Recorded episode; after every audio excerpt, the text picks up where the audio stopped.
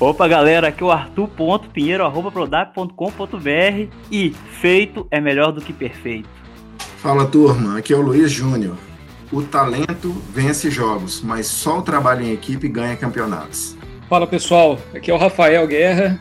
Líderes ágeis lideram equipes, os não ágeis gerenciam tarefas.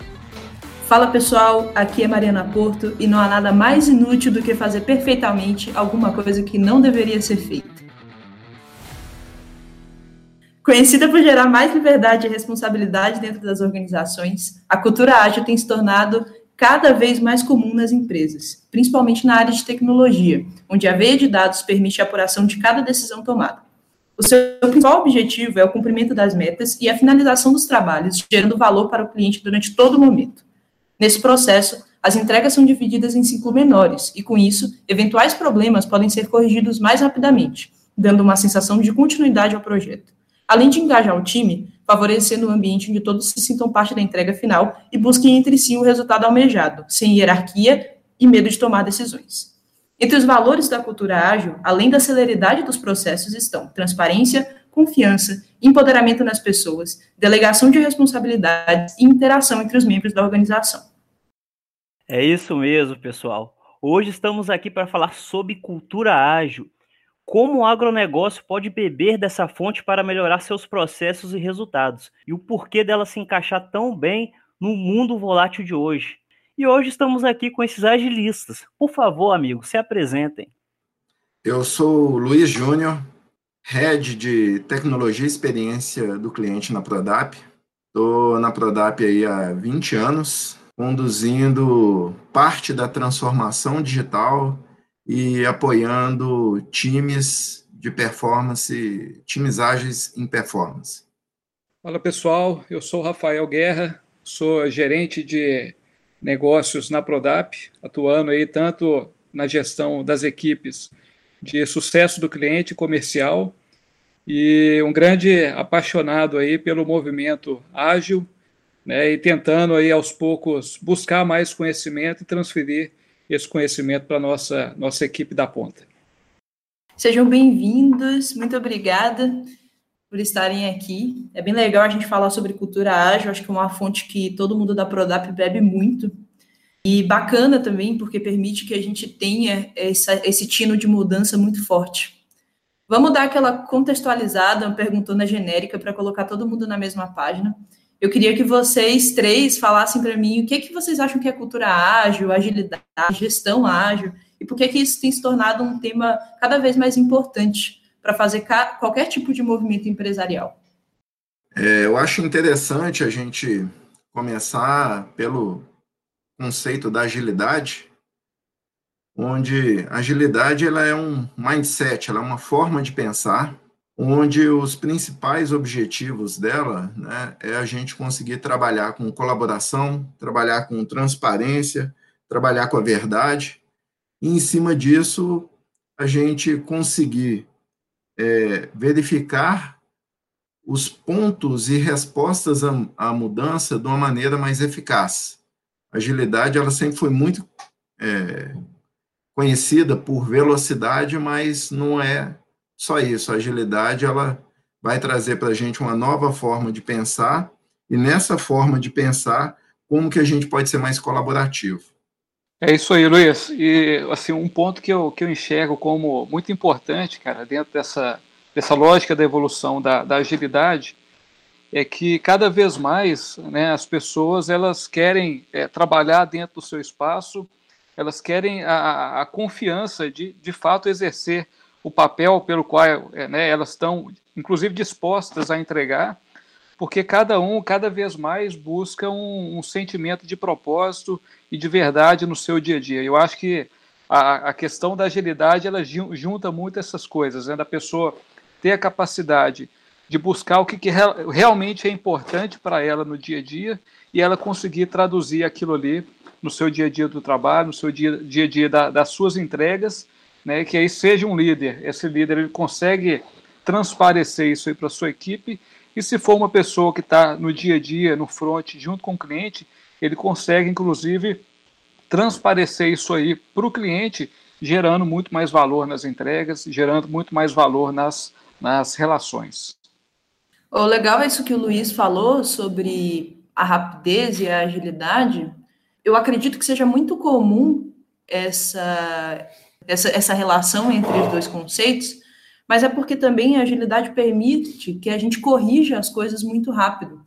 Inclusive, a geração de valor, ela vem a partir daí, eu acredito. Dá a impressão de que é rápido, mais rápido do que outros processos, justamente porque existe uma sinergia muito grande entre o time e está todo mundo buscando o um objetivo comum. Então, quando algo foge ali do caminho, isso é detectado rapidamente. Então, ok, é uma rapidez que acontece e rapidamente também todo mundo volta para o prumo e para o objetivo. Mas isso não significa que a agilidade se resuma em fazer as coisas de uma forma mais rápida, né, Luiz? É isso mesmo, Mari. A agilidade, ela, ela advém do manifesto ágil, no início dos anos 2000, é, foi verificado que gastava-se muito tempo no desenvolvimento de projetos de software. Era um modelo chamado, na época, de cascata, onde gastava-se muito tempo para desenhar o que seria o projeto, especificar num projeto tradicional tudo que deveria ser feito, e dali você começava a fazer o projeto, e só no final desse projeto que você apresentava para o cliente muitas das vezes se perdia o time. É, na hora que você entregava esse projeto, aquelas necessidades já haviam sido alteradas. Como o Arthur falou, a gente está num mundo volátil. Né? A única certeza que nós temos é a mudança. A mudança de contexto, ela é permanente todo instante. Então, é, o Manifesto Ágil ele surgiu justamente para que fosse possível trabalhar valores e princípios uma, um foco muito mais direcionado a pessoas, a empoderamento das pessoas e a mudança rápida de contexto. Responder à mudança mais rapidamente do que seguir um planejamento específico até o final de um projeto, por exemplo. Faz, faz muito sentido. Eu queria, assim, do guerra, como é que isso se aplica na pecuária? Porque quando a gente tem um ciclo, né, principalmente a pecuária de corte, que tem um ciclo muito maior, tem esses deslizes no meio do caminho, e quando não se corrige rapidamente também, você só vai ver o resultado ou a falha bem no final, né? Então, como é que a agilidade e o agronegócio começam a se misturar aí nesse meio para que a gente consiga ver esses resultados acontecendo enquanto eles ainda são corrigíveis? Não, legal, Mário. Boa pergunta. É, acho que no mercado agro, né, nas empresas agro de maneira geral, a gente ainda passa por uma dificuldade muito grande, porque, primeiro, né, né, no, no, né, nas empresas já de formato ágil, é, grande parte dessas decisões e desses aprendizados, eles são feitos, eles são feitos em cima da tomada, da, da, da do levantamento de uma base de dados né, para que, que possa realmente gerar esse aprendizado. E no nosso mercado, no mercado agro, além da dificuldade de nós é, termos esses dados de maneira organizada e, e numa velocidade mais, mais rápida, é, o ciclo é muito longo. Então, é, eu acredito muito que, o, o a, principalmente as lideranças do, do, do mercado ágil, cada vez mais ele vai ter que se portar como de fato um agente de mudanças.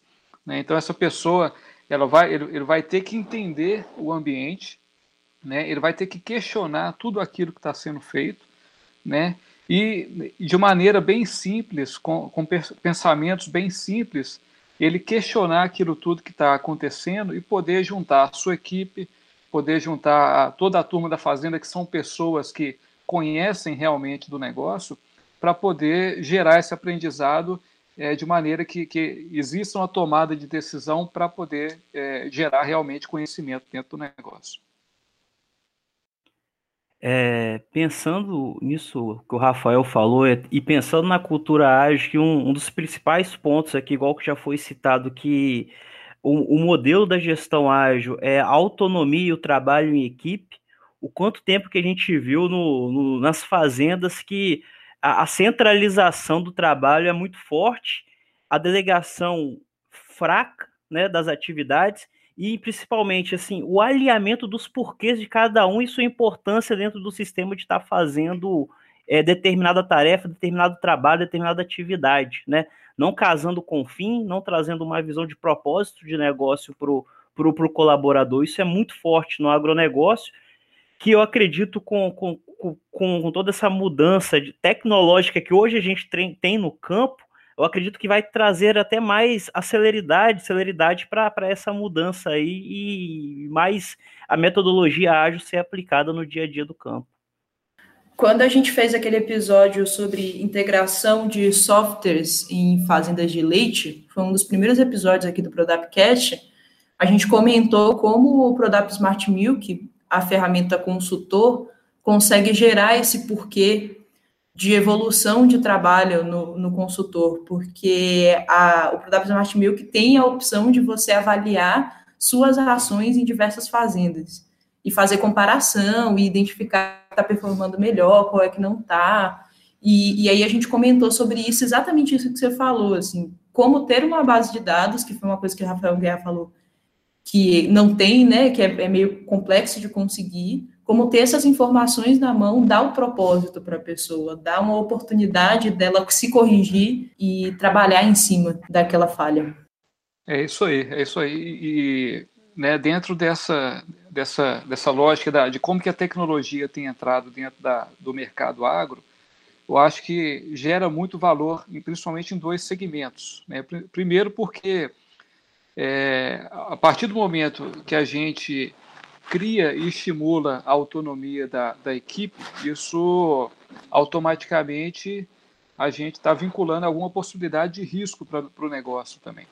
Então, é, é, é, essa entrada da tecnologia e da, da informação é importante tanto para direcionar é, quem vai executar de fato as atividades, quanto para o próprio gestor, né? Porque a partir do momento que ele está delegando aquela atividade, né, ele, estando, ele estando bem amparado por essas informações, ele consegue, da mesma maneira, acompanhar tudo que está acontecendo e ele começa a, a, muito mais direcionar as pessoas para as tomadas de decisões corretas do que definir, de fato, o que, que essas pessoas têm que fazer é, no dia a dia. Que as atitudes no dia a dia, agora falando tanto em equipe de desenvolvimento quanto é, nas fazendas, são condizentes com a metodologia ágil? Quais são os cases de sucesso que vocês têm enxergado em empresas e como a gente pode começar a caminhar para essa mudança de mindset? Bom, é, diante do, do que vocês falaram aí, tem, tem, algum, tem um ponto muito importante nisso aí, que a agilidade ela também veio né, para traduzir o pensamento complexo. Porque na hora que a gente fala que está vivendo num mundo volátil, a gente tem que entender que a relação de causa e efeito, ela não mais vai responder os problemas que a gente tem. É, nem tudo hoje se resolve de uma maneira linear. Então, para isso surge a possibilidade da experimentação, que é uma das principais questões que a agilidade vem para resolver. É tentar trazer soluções dentro de um mundo complexo, porque não vai ter ali uma relação de causalidade diretamente relacionada. Isso a gente usa muito nos times de desenvolvimento dos nossos produtos através do levantamento de hipóteses. Então, a gente entende que pode haver uma entrega de valor, uma funcionalidade de um software, em cima disso, a gente entra com algumas técnicas, que são métodos ágeis, para tentar resolver esse problema. Isso a gente utiliza, então, dos conceitos de design thinking, design sprint, lean inception. São técnicas onde a gente entende o problema, desenha uma jornada mapeando os pontos de problema, e ali a gente propõe possíveis hipóteses de solução. E aí a gente pega isso e tenta experimentar num conceito chamado MVP, que seria o produto mínimo viável, algo que no mínimo já poderia gerar algum valor, tanto internamente para nós, quanto para os nossos clientes. E ali a gente começa a fazer o mapeamento dessa percepção de valor, respondendo rapidamente à mudança, para que a gente consiga evoluir o produto, entregando algo que de fato gera valor algo que vai transformar a vida dos nossos clientes.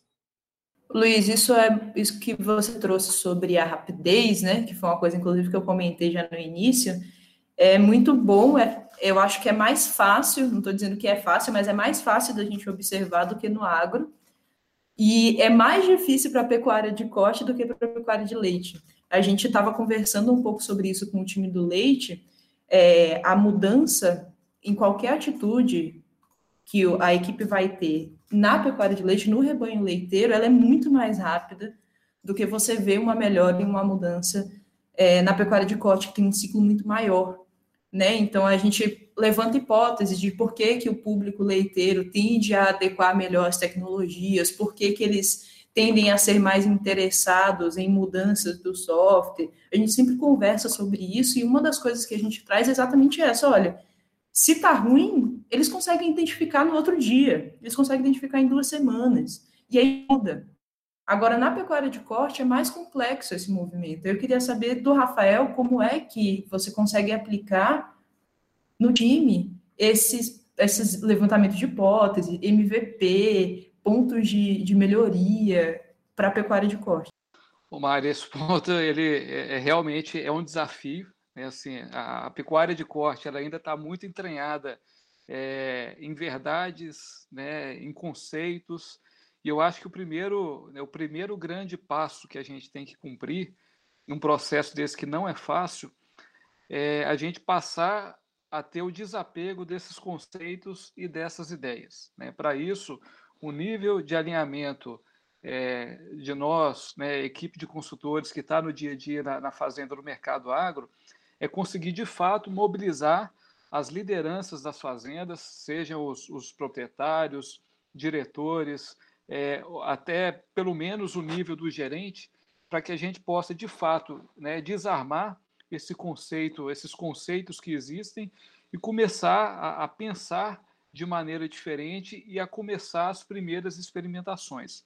Que aí, mais uma vez, é importantíssimo que esteja tudo muito bem relacionado a geração de informação, é, a, a base de informações para a gente poder ir validando isso aí ao longo do tempo e mostrando para aquelas pessoas que estão envolvidas ali no negócio que isso aí realmente é possível de ser feito e é viável.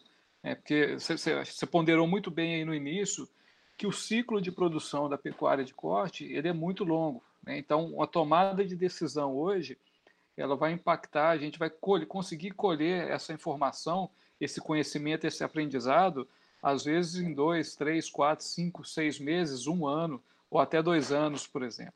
Então, eu acho que essa, esse primeiro passo, que é, é desapegar mesmo de, de conceitos, ideias e, e ideais, é, é, o grande desafio e, e seria essa primeira etapa para a gente conseguir evoluir. É, eu acredito que um, um outro ponto que auxilia nisso, Rafael, é a forma como hoje nós é, colocamos o cliente também centrado ali nas decisões e nas validações dos nossos produtos. Né? Eles participam dessas, desses levantamentos de hipótese, eles participam da validação das, dos nossos protótipos e nos auxiliam muito também nos pilotos, onde a gente consegue experimentar rápido, adequar e a partir dali escalar né, as nossas soluções. Eu acho que isso também acaba auxiliando para que eles tenham uma visibilidade da necessidade da participação, não só dele, mas como da equipe toda da fazenda, né? Desde a ponta lá o vaqueiro que vai utilizar, vai ser treinado, vai ser um replicador de conhecimento muitas das vezes. Nós vivemos isso, vivenciamos isso recentemente com os nossos produtos, onde o time da Fazenda, que foi o replicador de conhecimento, e a gente vem trabalhando fortemente para gerar valor em todas as, as os níveis né, da fazenda, empoderando desde o vaqueiro lá até o gestor da fazenda, o dono da fazenda, com informações relevantes e pertinentes. Eu acho que isso também vai ajudar muito para que a gente comece a, a mudar um pouco esses conceitos que estavam tão enraizados assim e que gerava tanto comando e controle. Ô Luiz, exatamente, cara, exatamente. Você tocou num ponto importante e, e é um primeiro, é um grande passo inicial que a gente está tá conseguindo, de fato, trazendo esses decisores para mais próximo dessa, dessa lógica de pensamento e para essa, esse, novo, esse novo conceito. E aí, cara, assim, eu, eu acho que depois desse primeiro movimento que a gente já está conseguindo é, fazer, acho que vai vir uma, uma segunda grande onda de trabalho, que é fazer com que, de fato, esses gestores comecem a confiar na competência daquelas pessoas que estão lá no campo. Né? Porque aí é, a, a, quem vai precisar operar de fato o dia a dia das fazendas e tudo mais, quem vai precisar, inclusive, tomar uma decisão lá na ponta, é o próprio vaqueiro. Né? e, e que, eu, que, eu, acredito que seja essa segunda grande onda de desafio que a gente vai que a gente vai percorrer, porque é, ainda gasta-se pouco tempo na capacitação é, dessas pessoas para elas poderem de fato ser empoderadas né, e de fato elas poderem tomar a decisão para o que, que é o melhor, né, para, o que for o, o melhor é, a, a, ser feito. Né? A gente é, tem alguns exemplos é, para poder colocar. Né? Se a gente imagina, por exemplo, um confinamento, é, muitas vezes a gente tem um caminhão que custa um milhão de reais né, na mão de uma pessoa que vai tratar de 10 mil bois, né, e aqueles bois valem 30 milhões de reais. 10 mil bois valem 30 milhões de reais. E a gente simplesmente não confia na competência daquela pessoa porque a gente não parou para poder, de fato, capacitar aquela pessoa para que ela possa tomar a melhor decisão. Então, acredito que isso aí, cara, vai ser um grande desafio aí pós, né, uma segunda etapa de desafio que a gente vai viver também. Ô Guerra, o Marcel falou na, no episódio passado, se você acha que é perda de tempo e dinheiro treinar um, um colaborador, experimenta ficar com um colaborador mal treinado dentro da sua empresa para você ver. E é exatamente isso, né? Você tem muito, muito valor, muito, muita responsabilidade entregue numa mão de uma pessoa que você não se deu o trabalho de mostrar para ela o quanto isso é importante para você. É, é, problemático mesmo. O, o, o pessoal, Luiz, da verdade, eu queria até levantar uma, uma dúvida aqui, um, uma observação. É, hoje a gente sabe que as coisas mudam muito rápido, muito rápido é, a, a, tecnologia ela avança cada dia, ela, quando ela, ela é validada, ela avança o mundo à frente, joga o mundo mais para frente. É, lá atrás, acho que uns dois anos mais ou menos, eu fiz um, um MBA de gerenciamento de projetos.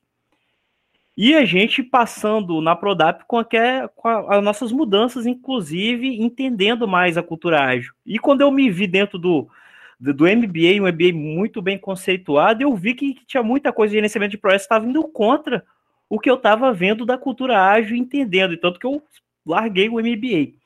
Então, assim, é, o que, que você acha? Porque a gente, eu acredito, acho que todos nós acreditamos que a cultura ágil ela, ela é algo, é uma realidade, ela é uma realidade no mundo que a gente vive hoje, mas ao mesmo tempo tem um, um, outro braço aí de até de empresas, de instituições que ainda utilizam dos métodos antigos, os métodos muito antigos. E, e a gente precisa de, de, cada dia mais profissionais envolvidos é, e identificados e certificados também com da nossa metodologia ágil. O que, que você tem visto aí no, no mercado de trabalho? É, em relação a esse tema? É, a gestão tradicional de projetos, ela ainda vai ser aplicada em alguns segmentos, porque existem áreas que você trabalhar com a gestão tradicional, por exemplo, área civil, construção, é, ainda consegue a gestão tradicional responder às necessidades e ter êxito na, na entrega. Quando nós vamos para o âmbito de lidar né, com essa mudança, principalmente no que diz respeito a tecnologias, aí já muda muito o conceito, porque trabalhar com um escopo fechado, isso vai contra o manifesto ágil, que o manifesto ágil ele fala de responder à mudança, fala de pessoas, interação entre indivíduos. Fala de autonomia, fala de empoderamento, então fica mais fácil a gente resolver pequenos problemas em pequenas entregas nesses ciclos de desenvolvimento e ajustando, né? É um exemplo. Quando nós iniciamos uma sprint, a gente tem bem definido o que a gente precisa fazer, geralmente entre é, 10 a 15 dias. Então, nosso universo fica dentro daquilo, e se vier alguma mudança que faça muito sentido para o projeto e para o produto, a gente tem capacidade de se redimensionar e responder aquilo mudando o projeto dentro desse pequeno escopo. Então, é, a visão que eu tenho é que o, o projeto tradicional, infelizmente, ele acabaria engessando é, se a gente fosse pensar o pé da letra hoje nessa questão aí da colaboração com o cliente, geração de valor para o cliente e participação dele no que está sendo construído. Então, a, a gestão ágil é, a gestão de projetos ágeis, ela vai focar muito mais nos indivíduos, pessoas e nessa energia que a gente vai despender nos projetos, do que um escopo fechado ou ficar muito preocupado com um contrato a ser cumprido e executado.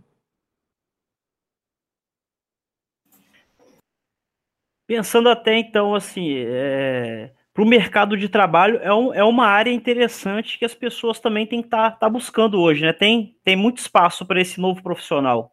É isso? É isso mesmo. É, vale ressaltar que a agilidade ela começou na TI, né? Ela começou com esse movimento aí de desenvolvimento de software, mas hoje existem conceitos mais modernos, né? Que eles chamam do modern agile, que ela foi veio para questionar isso. A agilidade ela vai ser utilizada no âmbito de desenvolvimento de software ou a gente pode utilizá-la no agronegócio, ela pode ser utilizada no RH, em outras áreas.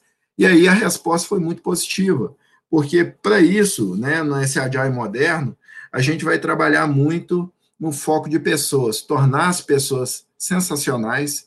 Aí vem um trabalho chamado Management 3.0, que ele tem muito foco na motivação das pessoas, energização do ambiente onde essas pessoas estão.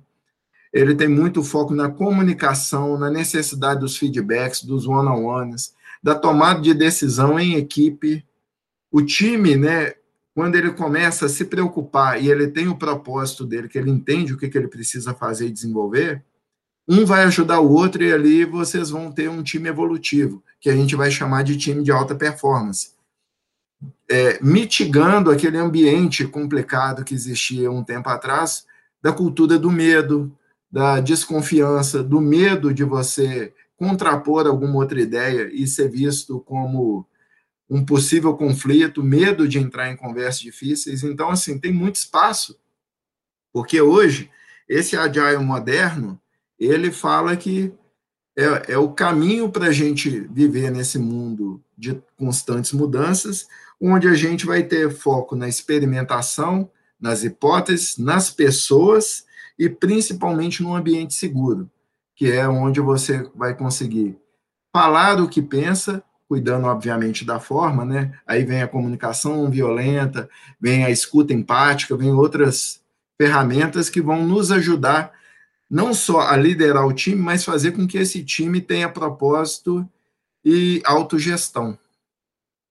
No episódio É o Olho do Dono que realmente engorda o gado, foi o episódio 4 que a gente gravou com o Guilherme Reis e o Pedro Rodrigues. Foi bem legal esse episódio. É, é, ele comentou um pouco sobre como a falta dessa gestão mais inteligente afeta as fazendas de forma que muitas vezes cria rivalidade, cria desconfiança entre a equipe. O que, que você vê no campo, Guilherme? É isso mesmo? Você já tem algum case assim de fazenda onde isso acontecia e aí com a mudança da gestão pôde se encaminhar o time para um objetivo comum e todo mundo trabalhar em harmonia?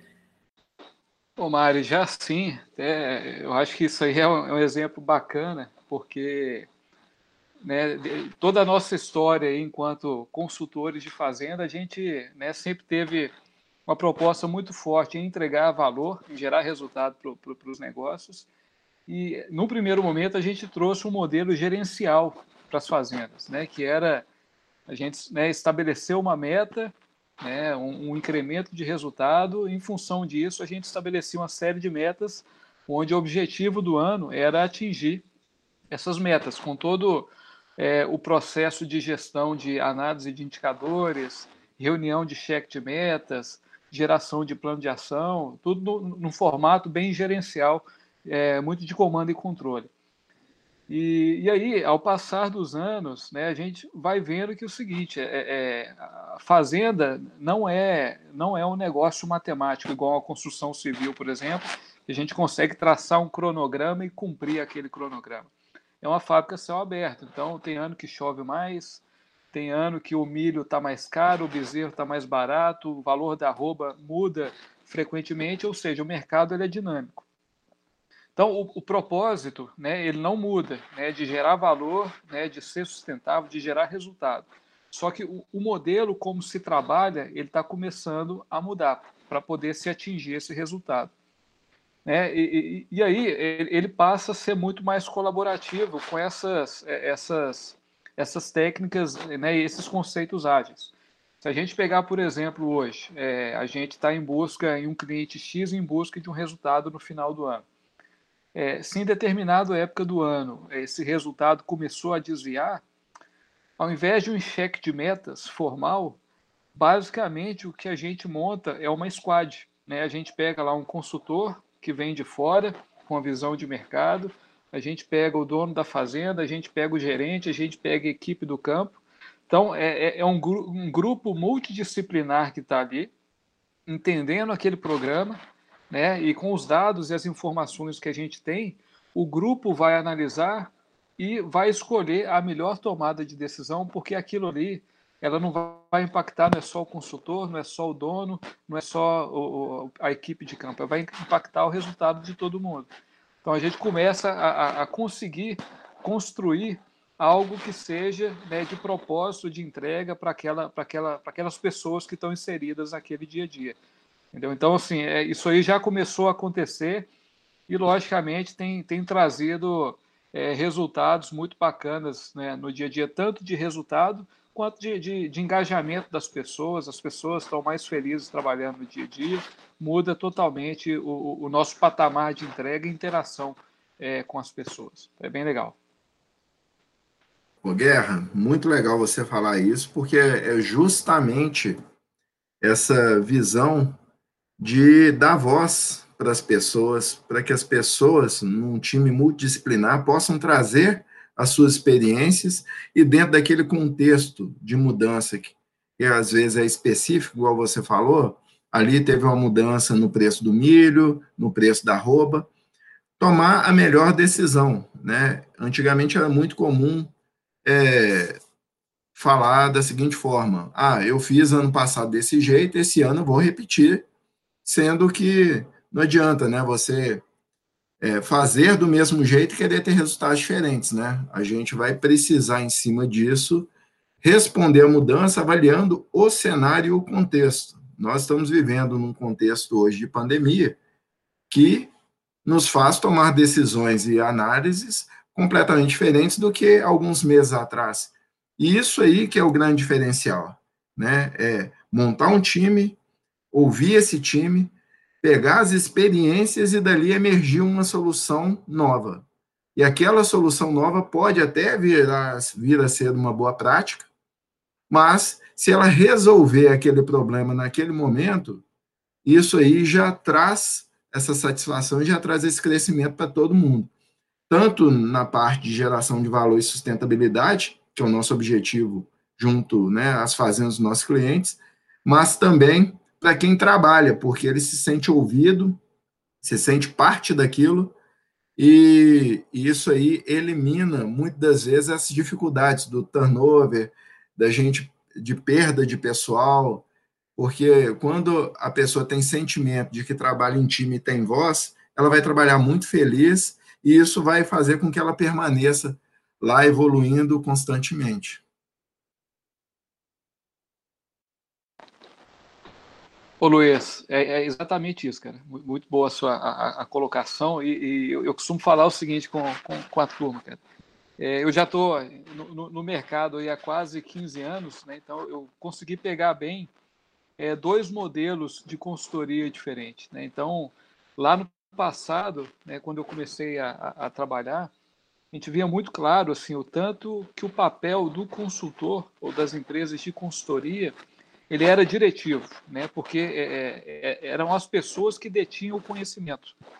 Né? Então, é, eu chegava, né, como consultor, eu tinha o poder de definir é, em fazer é, ou A, ou seguir pelo caminho A, ou seguir pelo caminho B. Hoje em dia, a informação ela está disponível para todo mundo e ela chega por diversos canais, né, da, né, e as pessoas conseguem buscar ela da maneira que for. Então, o consultor ele passa a ter uma visão, é, né, na minha visão, ele passa a ter uma função muito mais de facilitador é, junto ao cliente do que de consultor em si. Né? Então ele, ele ajuda o cliente a pegar todas essas informações no mercado e consolidar isso tudo para, junto com a equipe da fazenda, tomar a melhor decisão daquilo que é o melhor para o negócio do cliente naquele momento. É que eu acho que vai, vai muito dentro do que você comentou aí. Cara. Tem uma analogia perfeita em questão disso, que é a analogia que costuma se fazer agora com os novos professores, né?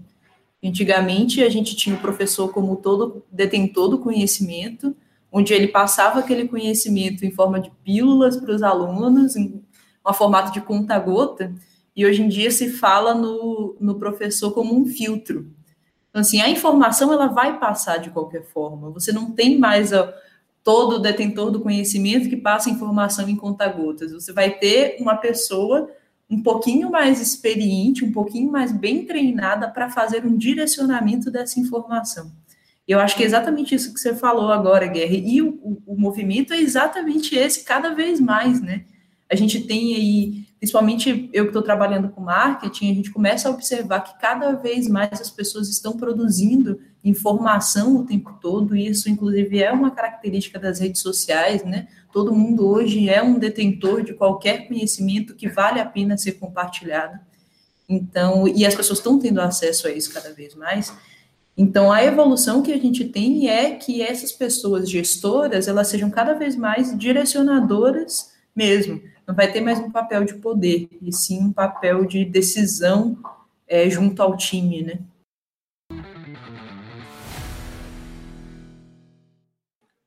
o, pessoal, indo pro, pro lado da, do, do ouvinte, e pode ser pessoas e empresas ouvindo a gente que, que estão tendo contato com, com, a, com a metodologia ágil pela primeira vez. É assim, o que, que vocês dois sugerem para como iniciar, como começar, o que, que eu pesquiso primeiramente? Tem algumas recomendações da experiência de vocês dois? Quais seriam os primeiros passos, digamos assim? É, eu acredito que seria é, muito importante, é, primeiro, é, participar né, do, dos movimentos que existem hoje, amplamente difundidos no mercado, que são os meetups, são esses podcasts, igual esse que a gente está gravando agora. Tem, tem muita live falando sobre o assunto. Existem alguns livros muito bons que podem ajudar também nessa visibilidade. Um deles é o livro chamado Mindset, que vai trabalhar essa visão da mentalidade fixa versus a mentalidade de crescimento, onde você vai poder entender melhor como que você pode se trabalhar em cima dos seus hábitos, em cima da sua forma de perceber as mudanças e evoluir. Uma outra questão interessante são os workshops que, que existem, tanto para Management 3.0, Learning 3.0, esse aprendizado emergente, aprendizagem criativa, tem muita, muito curso hoje, tem muita informação. Ah, eu gostaria de, de ressaltar também né, que quando a gente está falando aí do, da agilidade, né, são duas vertentes, né? É agilidade, mindset, comportamento, e agilidade metodologia. A metodologia, ela vai te ajudar a cumprir através de um modelo, de um framework, algum tipo de atividade, que seriam os ritos da agilidade, de reuniões diárias, seguir um Scrum, ou seguir XP, ou Kanban, ou Lean.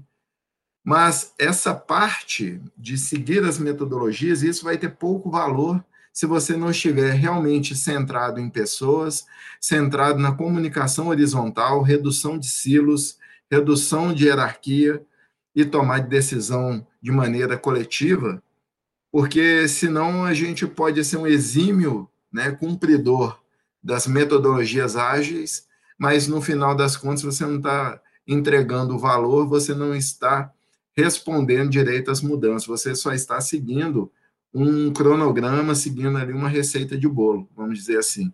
Então, na minha visão, é isso. Workshops, meetups, lives, tem muito assunto bom e muita literatura extensa aí que, que dá para ajudar a começar a entender esse novo mundo. Se tem uma coisa que a agilidade não é receita de bolo, né, Luiz?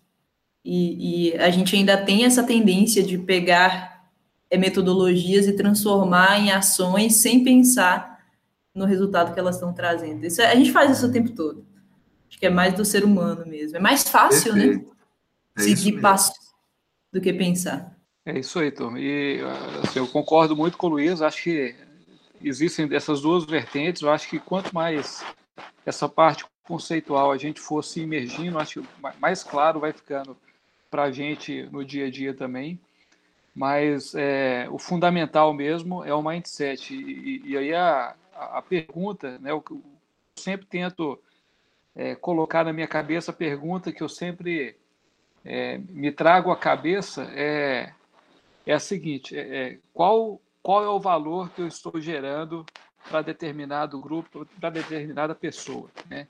Que isso eu acho que vai modelar muito as nossas ações é, e, e, automaticamente vai começar a trabalhar mais tomadas de decisão é, ágeis. Né? Eu acho que seja um dono de fazenda, né, se perguntar o que, que ele o que, que ele está fazendo para gerar valor hoje para a equipe de campo dele, né, seja um líder de fazenda ou de empresa, o que, que ele está fazendo hoje para poder gerar valor para a equipe dele.